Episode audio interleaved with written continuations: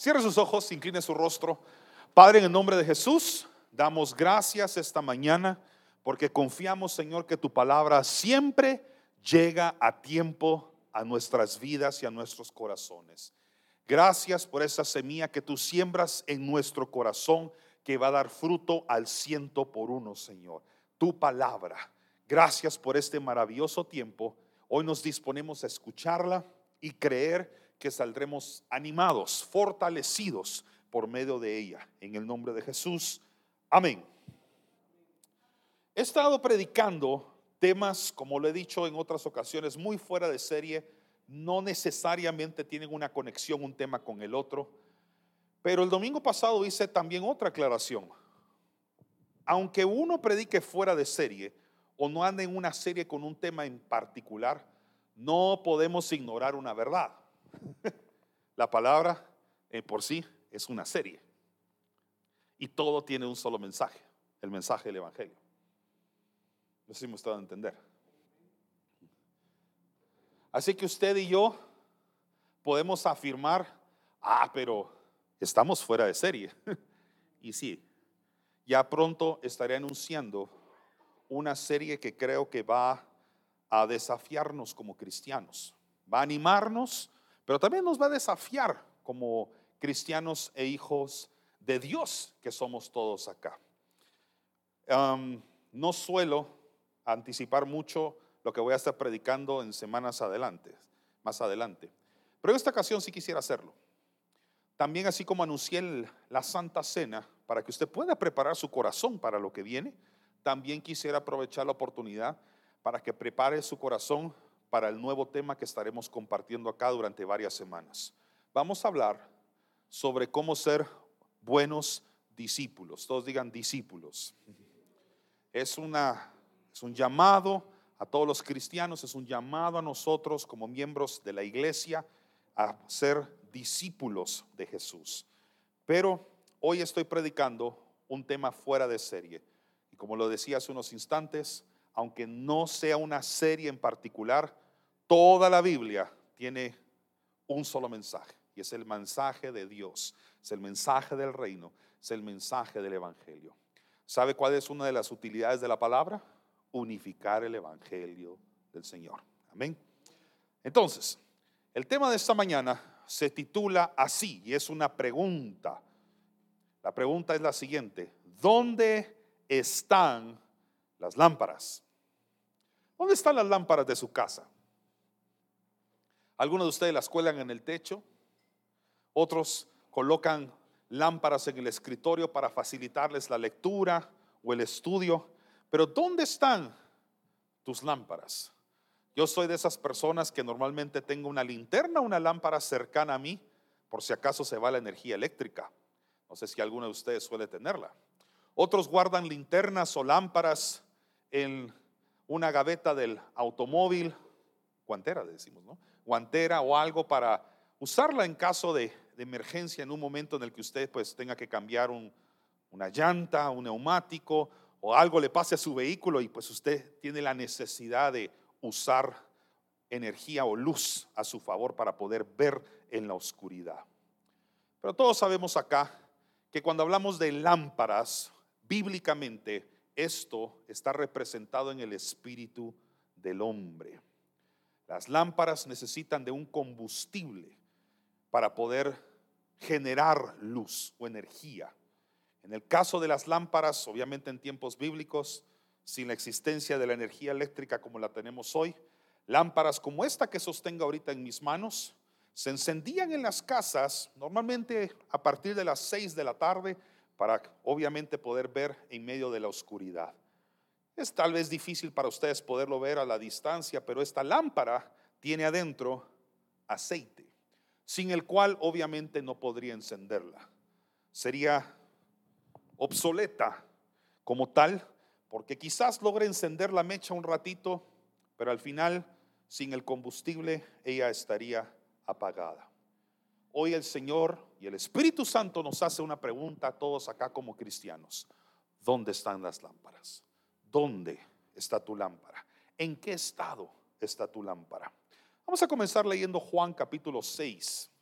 Si usted trae su Biblia, Hoy otra vez le pongo los versículos, disfrútelos y es más cómodo así.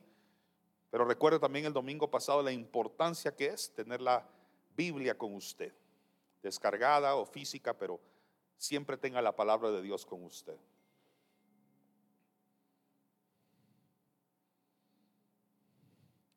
Juan capítulo 6, vamos a leer desde el versículo 47. Hoy vamos a estar utilizando dos, dos versiones, una versión y una traducción, la versión Reina Valera y la traducción al lenguaje actual. Dice así la palabra de Dios. De cierto, de cierto os digo, el que cree en mí tiene vida eterna. Yo soy el pan de vida. Todos digamos pan. Vuestros padres comieron el maná en el desierto y murieron. Este es el pan que desciende del cielo para que el que de él come no muera. Yo soy el pan vivo que descendió del cielo. Es Jesús. Si alguno comiere de este pan, vivirá para siempre. Y el pan que yo daré es mi carne, la cual yo daré por la vida del mundo. Jesucristo hace una metáfora, hace una analogía, comparándose a sí mismo como el pan, como un sustento. Pero hace la aclaración de que no es un pan que perece, no es un pan del cual nosotros comemos y al fin del tiempo o al cabo del tiempo nosotros ya estamos con la necesidad de volver a comer. Necesitamos otra vez esa energía, ese combustible que el alimento nos da. Él dice, soy pan, pero soy un pan que les da sustento eterno. Les doy la vida eterna. Coman del pan que yo les puedo dar hace el recuerdo, el recordatorio de que hubo un pan que descendía del cielo, al cual usted y yo llamamos maná. Pero él dice, yo he descendido del cielo. Y si ustedes comen de mí, comen del pan que yo tengo para darles a ustedes, tendrán vida en ustedes y vida eterna. ¿Cuántos damos gracias al Señor por el pan? Y hace unos domingos, ¿se acuerda? Yo les enseñaba una canción una canción que yo aprendí en un tiempo en el que mi familia y íbamos a Chiquimula, a un lugar muy remoto de Chiquimula llamado Jocotán. Y ahí en Jocotán nos albergaba una familia de misioneros que hasta la fecha siguen siendo muy amigos de mis papás, muy especialmente de mi mamá. Y ellos nos enseñaban que cada vez que nosotros agradeciéramos el pan material, que no se nos olvidara también el pan espiritual. Y con una canción tan sencilla como Muchas gracias Señor por el pan, muchas gracias Señor por el pan, por el pan espiritual y también el material. Muchas gracias Señor por el pan. Orábamos rápido, sencillo, y después ese misionero de los Estados Unidos decía, es tiempo de comer. La cantamos tantas veces que después regresamos a Guatemala y esa canción hasta la fecha todavía es parte de mi familia, de las tradiciones y las costumbres que tenemos en algunas ocasiones cuando queremos darle gracias a Dios, tanto por el pan material como también por el pan espiritual. Dice la palabra de Dios Mateo 6:11, mírenlo en la pantalla si le es difícil buscarlo con rapidez. Mateo 6:11. El pan nuestro de cada día, dánoslo, ¿cuándo? Hoy o sea que hay un pan que se hornea en el cielo, listo para que usted se lo pueda comer hoy. Cualquiera aquí que le guste ir a una panadería sabe lo delicioso que es comer el pan del día. Y uno no quiere pan de ayer, yo quiero el pan del día. Algunos lo ven, pero más en las tortillas. No, yo no quiero de, del canasto, yo quiero del comal. Sobre todo para los que nos gustan las tortillas con queso, con frijol, que es como me fascinan a mí. Nos gustan las cosas recién hechas, recién horneadas. Hace unos, hace unos días atrás, alguien dejó una dona que no se comió en la casa. Y por supuesto yo la vi al día siguiente. Y dije yo, esta donita tiene dueño. Y si nadie se la quiere comer, yo me la voy a comer. Le pegué una mordida y honestamente, le soy franco, no tenía el sabor que tenía en el día que se había preparado y se había hecho. Hay cosas que se deben de gustar en el día que fueron preparadas. En el cielo hay una majestuosa panadería cuyo dueño es el Señor. Pongámosle nombre, el reino.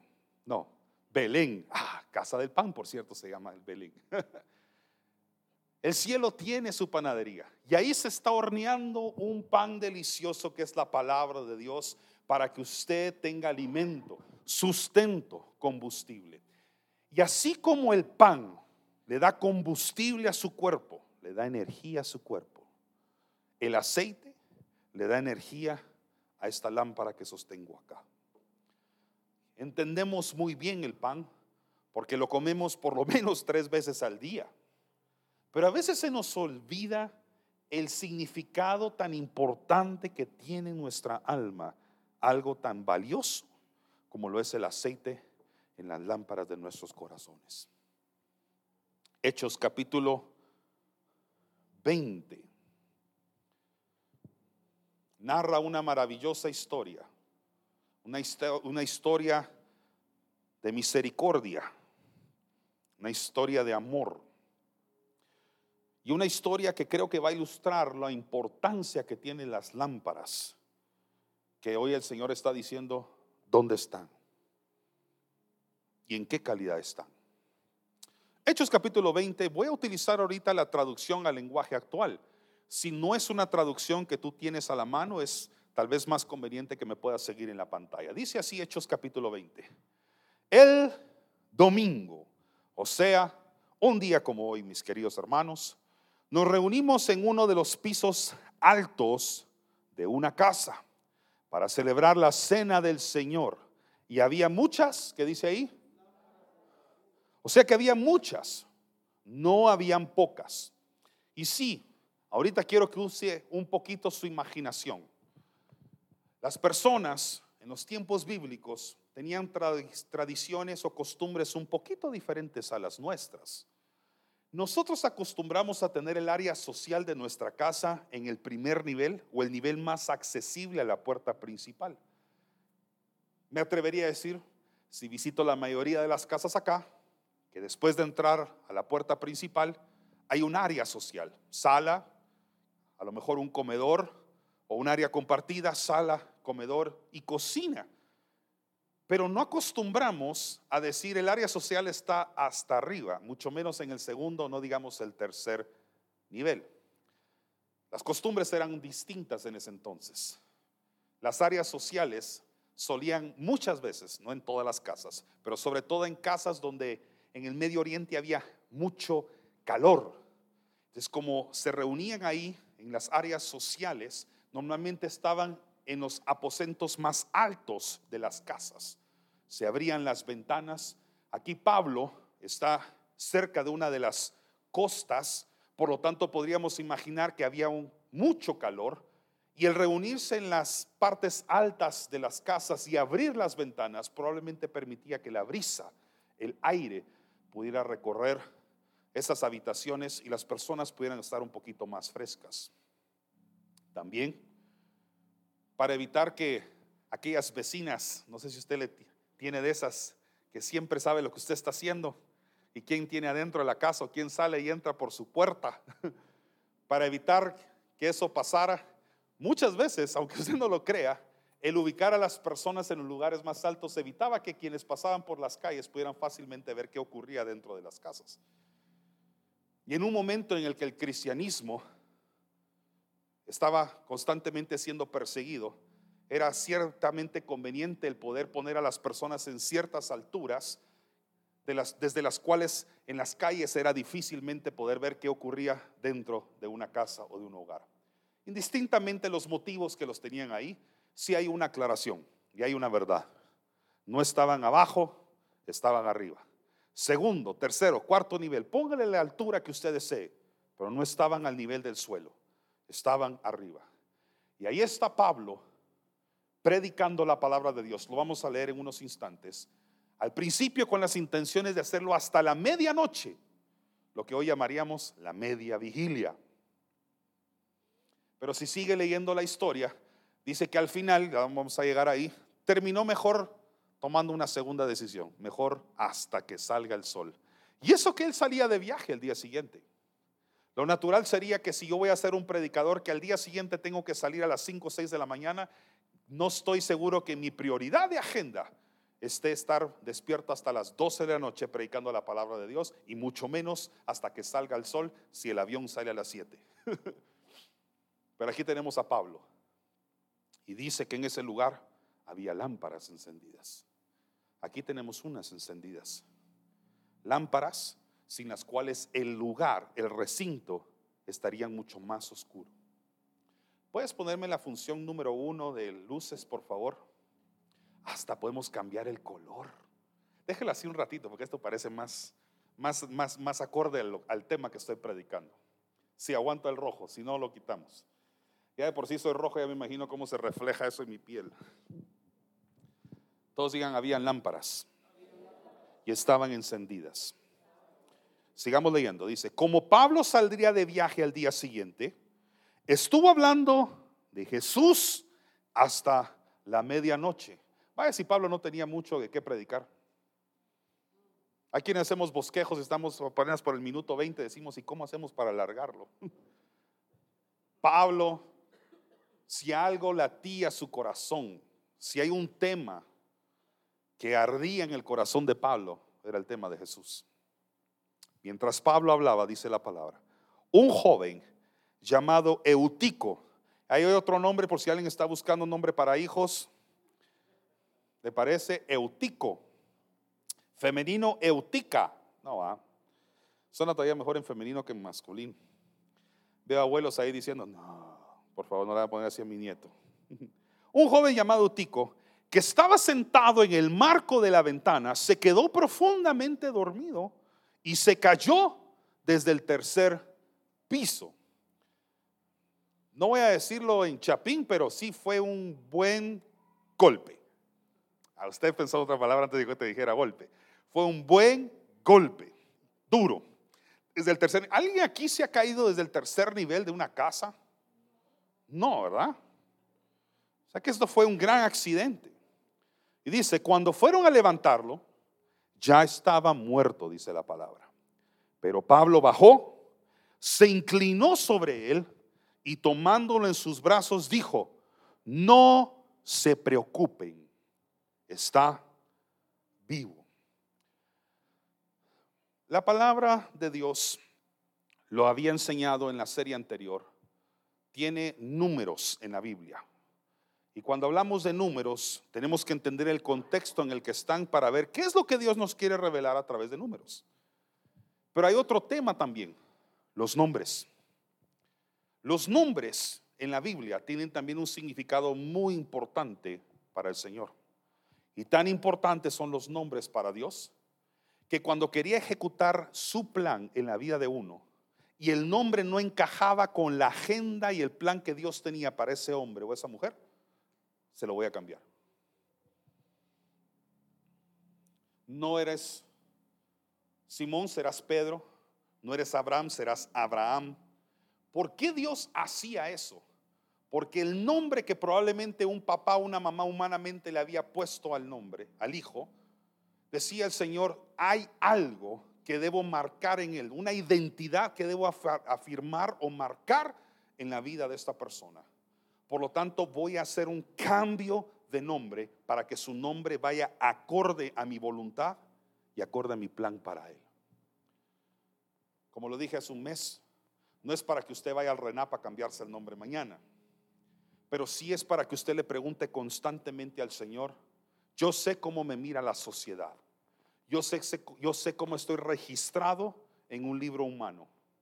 Para los que todavía registraban nuestros nombres en libros, ahora están en sistemas más complicados, pero yo sé cómo me llama el vecino, sé cómo me llamaron mis papás, pero yo quiero ver cómo tú me miras a mí. Tú eres mi verdadero Padre y tú puedes afirmar tu identidad en mí. Pues así se llama este hombre, Eutico. Y creo que sí es relevante para la historia entender qué es lo que Eutico significa. Tiene distintos significados, pero si los pudiéramos resumir, Eutico significa afortunado o feliz afortunado o feliz. Así que había muchas lámparas encendidas, Pablo predicando, varias personas escuchando la prédica como ustedes están hoy. Pero había un hombre que tenía un puesto diferente, tenía una silla distinta. Había elegido una que probablemente era más cómoda para todos, el marco de la ventana. El marco de la ventana, asumamos con un pie adentro y un pie afuera. Un marco de la ventana le facilitaba probablemente el ingreso de la brisa del mar. Él tenía el aire acondicionado a su favor.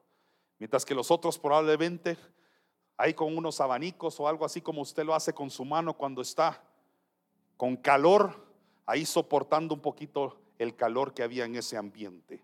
Le recuerdo, habían muchas lámparas encendidas y cada una de ellas generaba energía, por lo tanto generaba calor. Así que en una habitación alta, en la costa, con muchas personas adentro, lámparas como estas encendidas, podemos por lo menos asumir de que el clima en ese ambiente era caliente. Y aquí viene Eutico y cómodamente dice, me voy a sentar al marco de la ventana.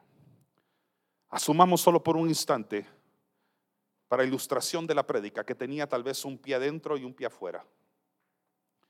Se sentía cómodo, se sentía feliz en ese lugar.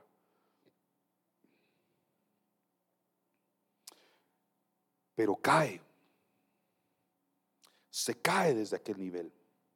Yo puedo imaginarme por un instante, así como probablemente usted cae en sueño cuando está, tiene un ventilador cerca en un área donde hay calor, o siente el sonido o el aire acondicionado tocar su cuerpo en un lugar donde hay mucho, pero mucho calor, y usted empieza a caer en un profundo sueño. Hay quienes de verdad los ventiladores les provocan bastante sueño. Me acuerdo cuando ocupábamos la cabaña, la iglesia, un abril del año 2019, pleno verano, pleno calor, y se me acercan unos de los servidores y me dicen, si llenamos la iglesia de ventiladores, digo, si llenan la iglesia de ventiladores, todos se duermen. Yo sé que hay calor, pero tendremos que mejor pedirle al Señor que un día nos dé para un aire acondicionado silencioso y ahí todos van a poner atención. Yo ya había ido a predicar a lugares. Me acuerdo una vez fui a predicar a un lugar que se llama la Nueva Concepción Escuintla a las seis de la tarde se, convocaba a la alabanza de pero como toda iglesia así distante, decía, yo llegué a las seis, y decía, ¿dónde están todos? Es que no han venido. Ah, es que ustedes me dijeron que era a las seis. Bueno, convocamos a las seis, pero empezamos tipo siete, siete y media. Así me dijeron. Entonces yo dije, mire, ¿por qué empiezan tan tarde? Es que va bajando el calor y entonces la gente soporta más. Ah, bueno, puedo entender. Y ahí iba a empezar a predicar yo, eran como las 8 de la noche. Y empiezan a encender, hay no sé cuántos ventiladores habían ahí, pero empezó a soplar de verdad el ambiente. Solo empecé a predicar y empiezo a sentir las cabezas empezando a caer entre el calor y el sonido del ventilador.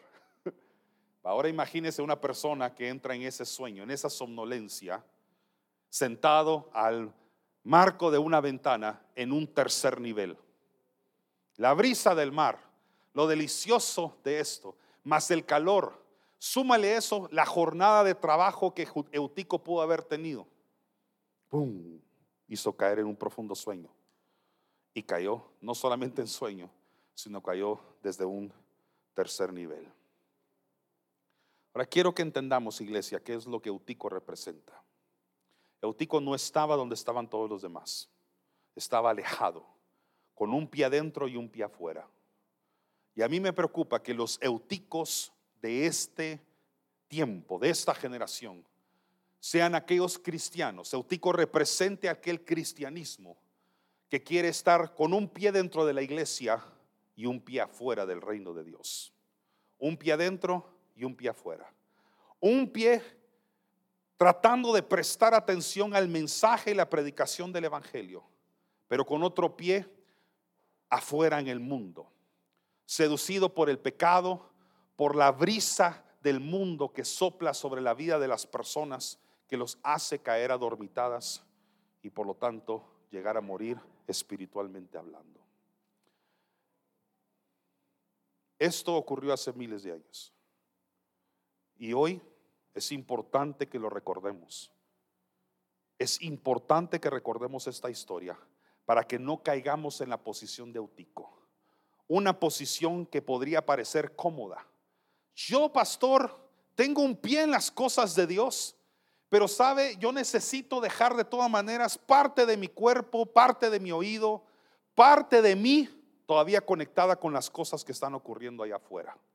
Es que así me siento más cómodo. La iglesia no es sinónimo de, de comodidad.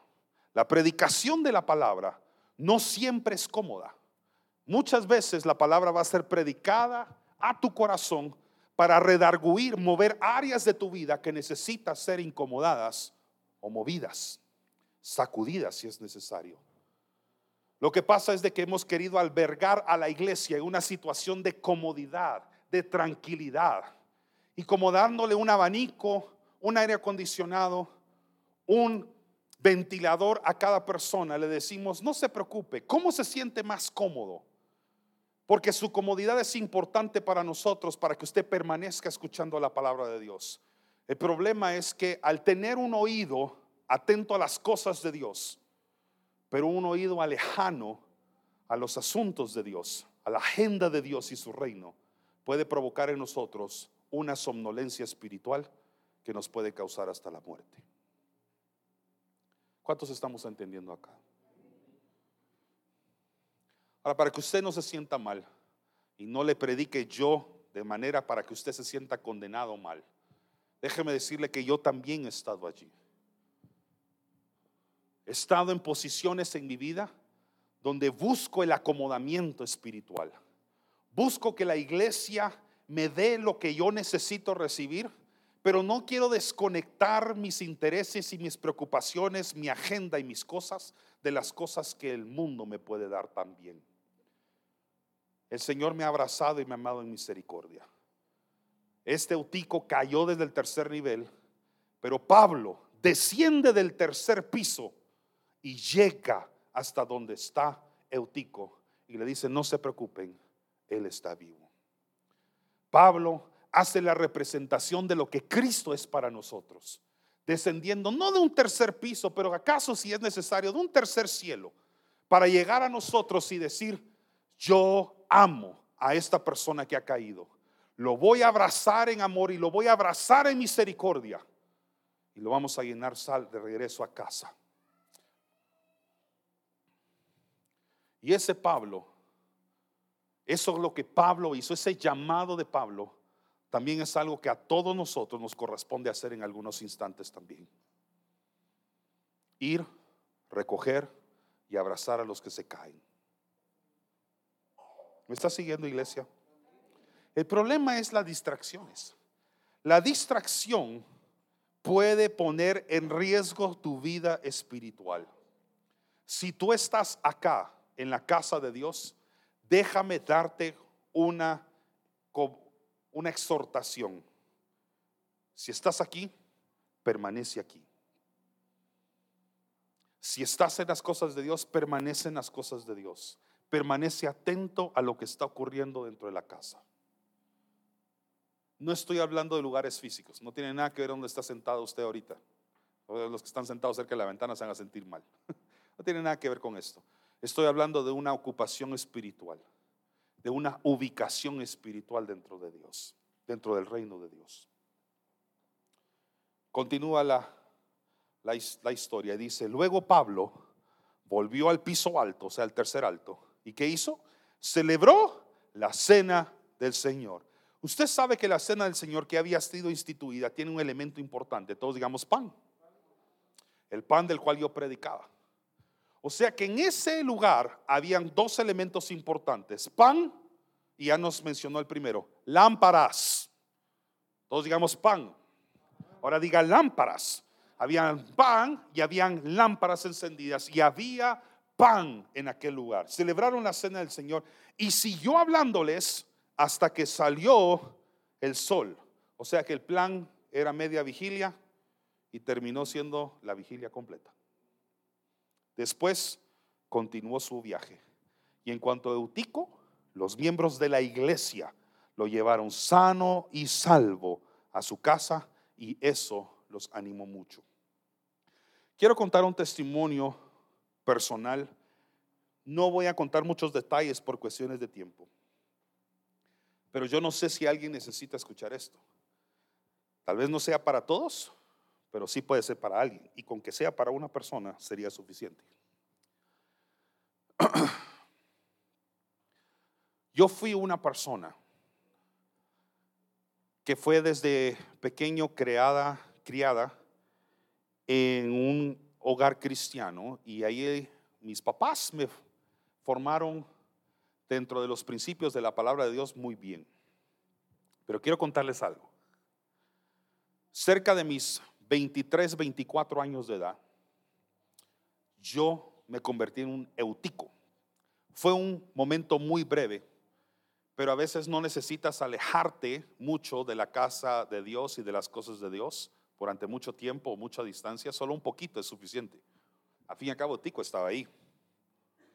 Em, pasé por una situación personal como joven muy difícil y había atravesado un rompimiento de una relación de noviazgo, digo entre comillas, porque cuando comparo con el noviazgo que tuve con mi esposa, María Eugenia, le digo yo, mira, todo lo que sea que yo haya tenido anterior no puede calificar con el mismo nombre de lo que tuve contigo.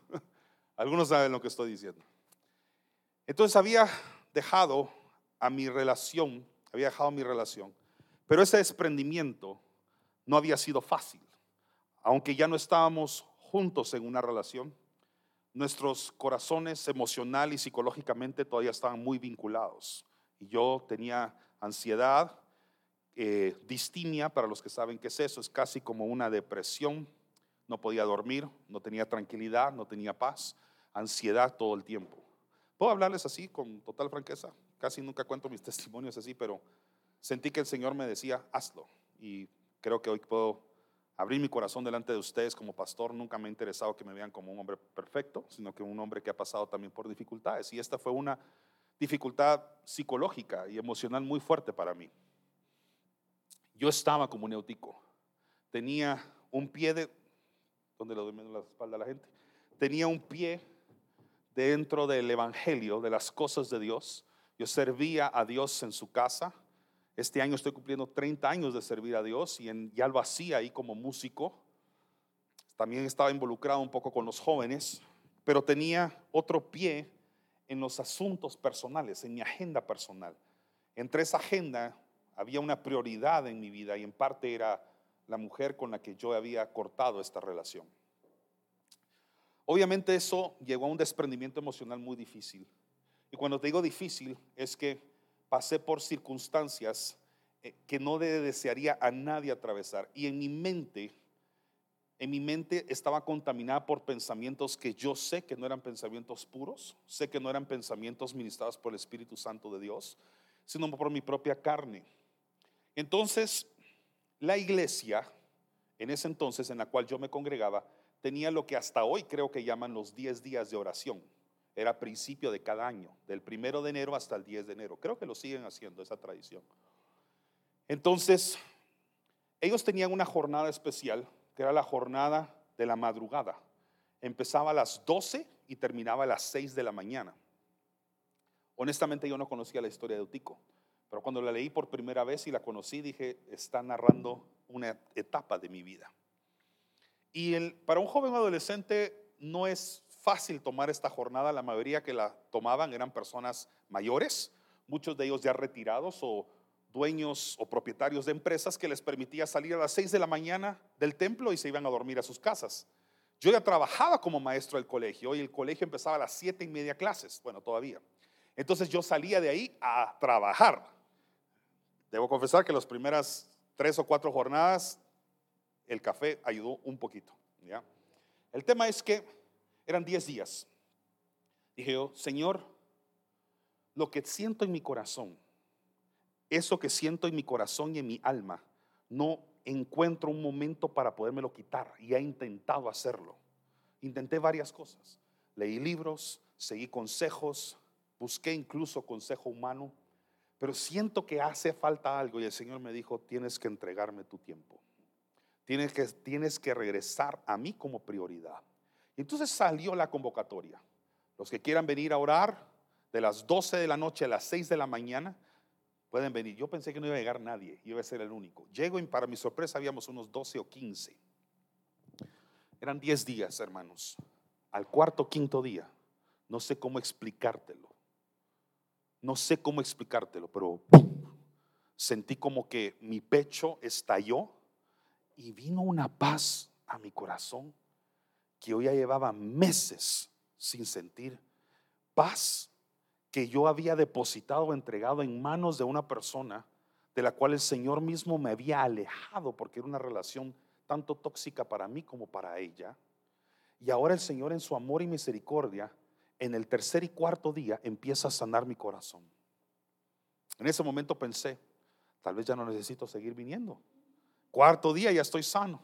Y el Señor me recordó un mensaje que hasta el día de hoy predico que es sobre el médico. ¿Cuántos no les dicen el médico, tome siete días el medicamento, usted al tercero ya se siente bien y deja el tratamiento? Entonces le dije, Señor, yo no seré ese paciente. Si diez días me llamaste, me convocaste, los diez días te los voy a entregar. Los primeros tres o cuatro los hice interesados en que Él me sanara el 5, 6, 7, 8, 9 y 10, lo hice por voluntad. Y dije, Señor, esto es mi gratitud. Y aquí me voy a quedar hasta que termine. Había personas que me habían visto en medio de esta soledad, esta tristeza, esta depresión en la que yo me estaba metiendo. Cuando terminé este ayuno, este hábito espiritual que hice durante 10 días, se acercaban a mí y me decían, tu semblante es diferente, te ves distinto. Y les dije, es que el Señor ha tocado mi vida y lo puse nuevamente en mi prioridad. Lo que hice fue sencillamente así. Durante esos 10 días le pedí al Señor que yo ya no quería tener un pie adentro y un pie afuera en cuanto a su agenda, su voluntad y sus planes para mí. Digamos que la parte interna es donde ustedes están. Yo quiero estar viéndote, mi mirada puesta en ti, viéndote al frente.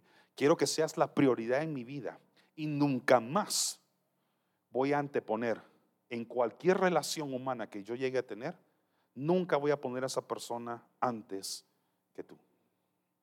Y desde entonces hay una paz que gobierna mi corazón que no se imaginan cómo hasta la fecha me ha servido en mi llamado y en mi servicio al Señor. Estoy seguro que alguien aquí le pudo haber servido esa historia de verdad fue un testimonio personal el que te acabo de decir, un poco íntimo, de verdad que no suelo, lo he contado, pero creo que es la primera vez que lo cuenta tantas personas al mismo tiempo, porque es obviamente un poco personal. Mi esposa obviamente conoce esa circunstancia y sabe que le he contado en el momentos en que he visto que a veces el rompimiento de una relación o un vínculo emocional que se había hecho muy fuerte entre una persona y otra, de las cuales están separando, y cada uno de ellos está buscando a Dios, como este testimonio me ha servido para alimentar la fe o animar la fe de otras personas. Estoy seguro que si Eutico regresó al día siguiente a ese tercer nivel, aunque Pablo ya se hubiera ido, pero a escuchar la palabra de Dios, sabía muy bien dónde se tenía que sentar de aquí en adelante. ¿Me están siguiendo, iglesia? ¿Cuántas veces repetimos lámparas? Lámparas. Todo diga otra vez lámparas. Ahora síganme en Proverbios 20, 27.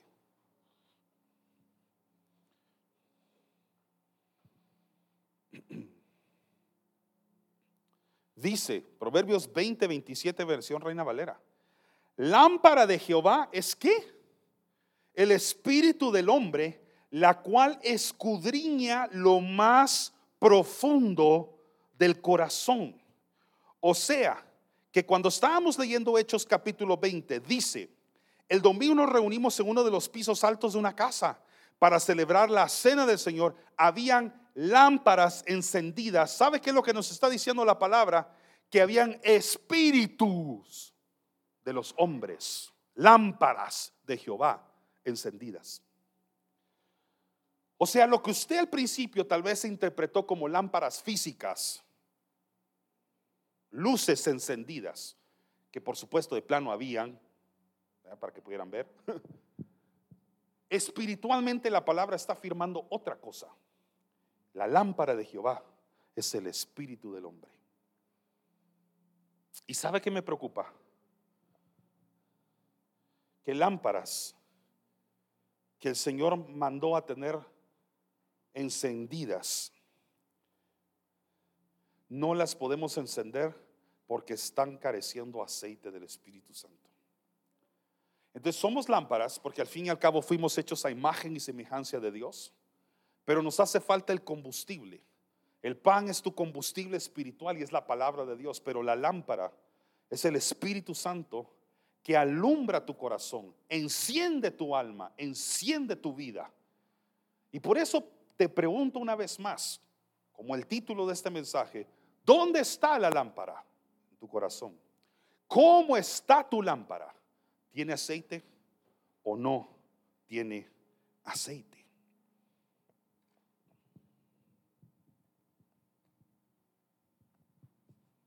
Sin aceite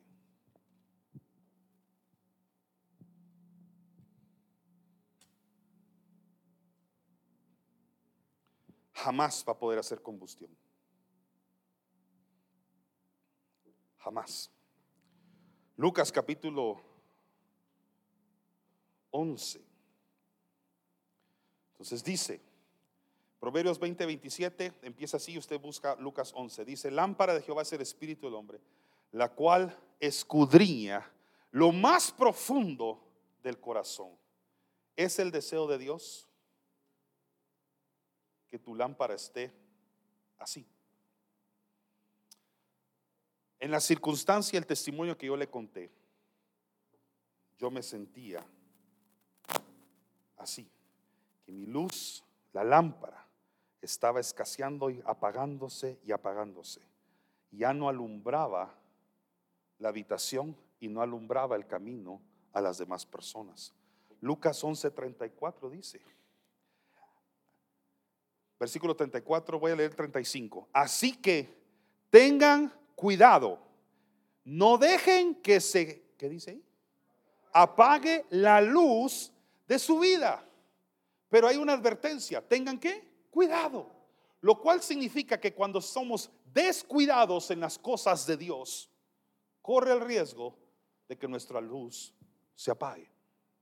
Eutico se descuidó y por eso se cayó espiritualmente nos descuidamos y empezamos a llevar una doble vida. Una vida que maquilla nuestra relación con Dios yendo a la iglesia, sabiéndonos las canciones, memorizándonos dos o tres versículos, diciendo amén cuando alguien me dice Dios te bendiga, pero que está disfrazando otro estilo de vida cuya agenda y prioridad principal está complacer la carne o la agenda de Satanás. ¿Puedo hablar las cosas así sinceras? ¿No cree usted que estamos en un tiempo en el que tenemos que regresar a la predicación sobre el arrepentimiento? Y aunque a veces nos duela, y aunque a veces nos redarguya y nos sea difícil poder aceptar estos mensajes, tenemos que entender que es palabra de Dios, que tiene autoridad y que la iglesia cuando creció Hablo de la iglesia primitiva, cuando creció y esa iglesia a la cual Dios añadía día a día a más miembros. La predicación era una predicación incómoda al alma. Era una predicación que confrontaba la cultura y el estilo de vida y la religión en la que muchos habían crecido. Y a esa iglesia Dios bendijo. Y a esa iglesia Dios añadió. Entonces no podemos congregarnos únicamente para escuchar mensajes cómodos, refrescantes. También tenemos que escuchar mensajes que nos recuerdan que nuestra lámpara, si no tenemos cuidado, se puede apagar. Dice versículo 36, Lucas 11, 36. Si todo su cuerpo está iluminado, y aquí empezamos a iluminar. Si todo su cuerpo está iluminado y no hay en él ninguna parte que dice ahí, oscura, entonces la vida de ustedes alumbrará en todos lados, como cuando una lámpara los ilumina con su luz. Y sabe lo que le estoy predicando no es un deseo pastoral, es una orden espiritual de parte de Dios. Póngame rápido, por favor, primera de Tesalonicenses, capítulo 5, versículo 19. ¿No está? Ah, perdón. Primera de Tesalonicenses 5, 19. ¿Alguien la tiene ahí que lo pueda leer desde su lugar? ¿Qué dice? Perdón. No apaguéis el espíritu. Otro contexto de la luz. No apaguéis la lámpara, no apaguéis el espíritu. Yo no la leo como una opinión, no la leo como una buena idea, yo lo leo como una exhortación, como un mandamiento. Iglesia, no apaguen el espíritu. Y si la lámpara de Jehová es el espíritu del hombre, y Eutico cayó donde habían muchas lámparas encendidas, a mí me dice que la lámpara de Eutico estaba cada vez más mengo, más pequeña, más pequeña su luz, hasta que ésta cayó. No podemos ser la iglesia que apenas alumbra el templo y sus cuatro paredes y todo lo que hay adentro, y se nos olvida que fuimos llamados a ser la luz de este mundo y la sal de esta tierra. Salga mañana, salga de aquí y llegue mañana a su destino, su trabajo, a sus oficinas, sus universidades y colegios. Y atreve a ser la persona que al entrar ahí las personas dicen, Él tiene algo diferente. Se llama la luz de Cristo. Usted vino a alumbrar las áreas oscuras. ¿Qué fue lo primero que Dios decidió hacer cuando creó todo en el Génesis 1? Sea la luz y la separó de las tinieblas. Si usted es la luz es porque tiene un lugar que no puede tener comunión con la oscuridad y las tinieblas. Usted fue llamado a ser luz. La palabra utiliza otra expresión maravillosa, hijos de luz. ¿Cuántos decimos amén a eso? Juan capítulo 6, el mismo versículo que leímos al principio, se lo voy a leer ahora en traducción al lenguaje actual. Dice así el Señor, yo puedo dar vida, soy el pan que da vida. Los antepasados de ustedes comieron el maná en el desierto, pero todos murieron. El que cree en mí es como si comiera pan del cielo y nunca estará separado de Dios. Yo he bajado del cielo y puedo hacer que todos tengan vida eterna. Yo moriré para dar esa vida a los que creen en mí. Y por eso les digo que mi cuerpo, que es ese pan que da vida, el que lo coma, tendrá vida eterna. Pan es alimento a tu cuerpo. Pan es alimento a tu vida espiritual. Aceite es la combustión, es el combustible, perdón, de tu corazón, de tu alma, de tu vida. Hace unos años atrás, no sé si usted recordará, se grabó aquella famosa canción de Enciende una luz y déjala brillar.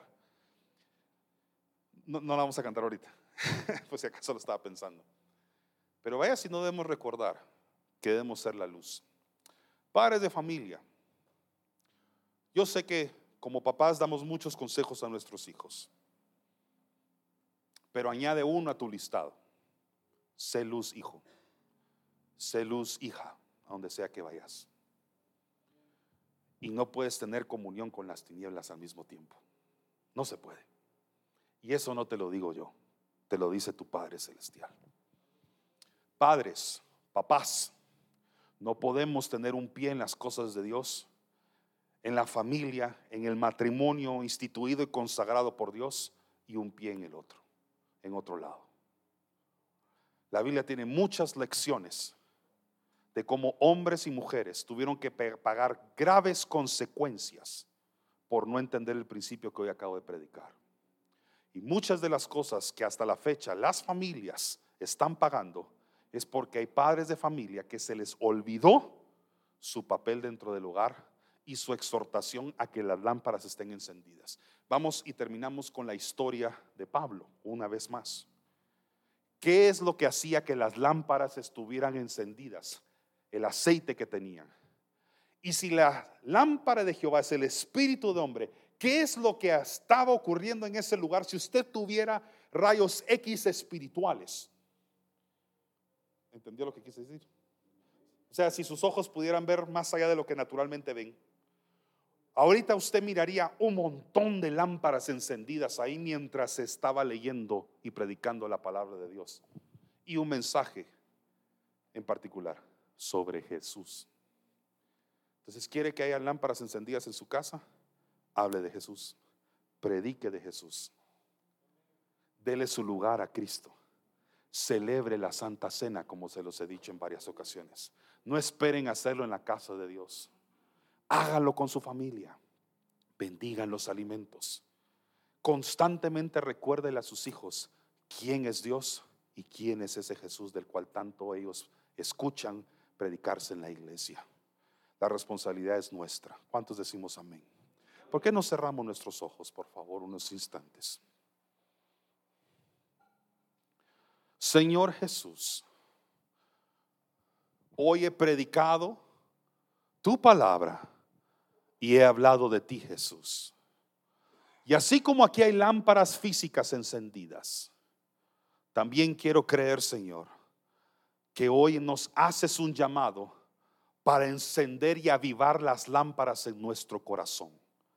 Pero para ello necesitamos del aceite del Espíritu Santo.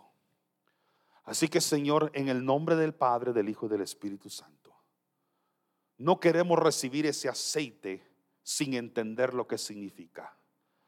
No queremos que ese aceite se manifieste únicamente en un momento emocional. Queremos verdaderamente, Señor, entender que ese aceite llega a nuestras lámparas porque somos personas que honramos la predicación de Jesucristo. Porque hoy hemos creído, Señor, que nuestras casas también pueden ser centros de predicación del Evangelio. Nuestros hogares abren las puertas de nuestras casas para poderle hablar de Jesús al prójimo.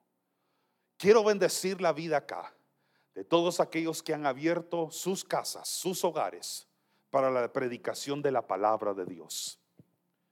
Quiero bendecir tu vida por la cantidad de veces que tú has entendido este mensaje y Dios te ha usado para poder avivar las lámparas de muchas personas que han escuchado y han sido receptivos a la palabra. Te pido, Señor, en el nombre de Jesús, que no caigamos como Eutico, que nos declaremos felices o afortunados, tal vez por nuestros éxitos personales o por las cosas que hacemos bien, de la cual recibimos admiración y alabanzas humanas.